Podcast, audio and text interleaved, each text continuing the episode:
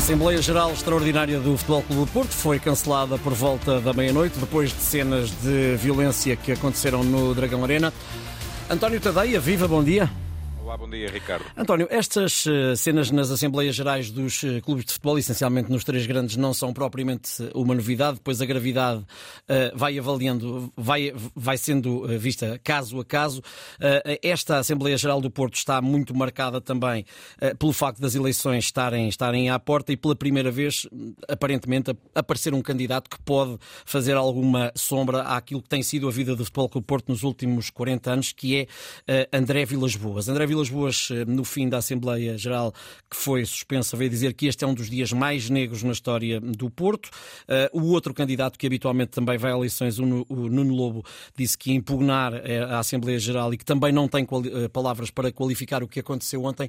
Como é que avalias este tipo de ações em reuniões marcadas para decidir o futuro dos clubes? Olha, Ricardo, basta pensar que os clubes de futebol são uma, uma, um mundo à parte dentro do nosso, do nosso mundo, não é? Porque se geralmente em tudo aquilo que são uh, situações para as quais ah, são convocadas eleições, assistimos sempre a alguma alternância.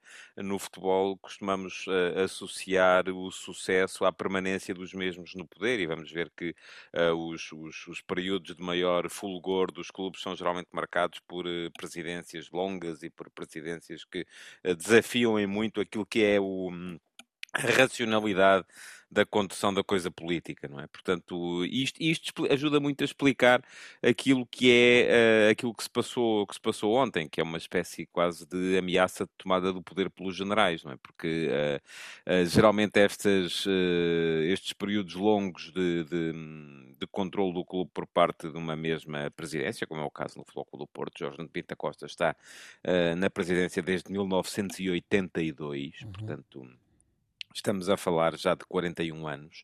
Uh, teve períodos de enormíssimo sucesso, virou o clube, mudou o clube e acho que não há um uh, adepto portista que não lhe esteja grato e reconhecido por isso, mas uh, o próprio ontem veio dizer que não está em nada apegado ao poder e que, aliás, ele até uh, anunciou que era contra uma das alterações estatutárias que poderiam dificultar o acesso de André Vilas Boas, ou pelo menos o sucesso de André Vilas Boas, que era o facto de, de não se poder votar com, a não ser que se tivesse um ano de, de, de sócio como sénior.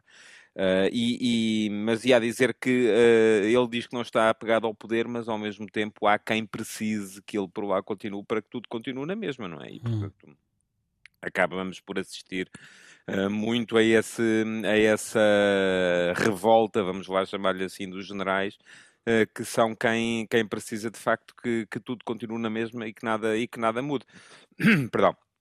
Eu acho que, eu não tenho a certeza que, que, que André Vilas Boas tenha 100% de razão quando diz que foi um dos dias mais negros da história do Futebol Clube do Porto. Eu vi ali, vi por um lado isso, como é evidente, porque temos que perceber que uh, quando há quem se julga acima do poder e quem julga que pode impor a, a, a, a sua visão das coisas através da violência, isso é naturalmente muito negativo mas por outro lado a enormíssima afluência de gente uh, à Assembleia Geral demonstra que há quem esteja disponível e quem tenha vontade de refletir sobre aquilo que é o clube neste momento. Eu acho que isso, é, isso tem que ser visto como positivo. Tu repara, uhum. um, já nas últimas eleições, em 2020, Uh, em período marcado pelo, pelo, pela epidemia de Covid, uh, o Porto teve 8 mil pessoas a votar e, estranhamente, uh, Pinto da Costa teve apenas 68% dos votos, contra apareceu um candidato, José Fernando Rio, que era razoavelmente desconhecido do grande público, uhum. conseguiu 26% dos votos.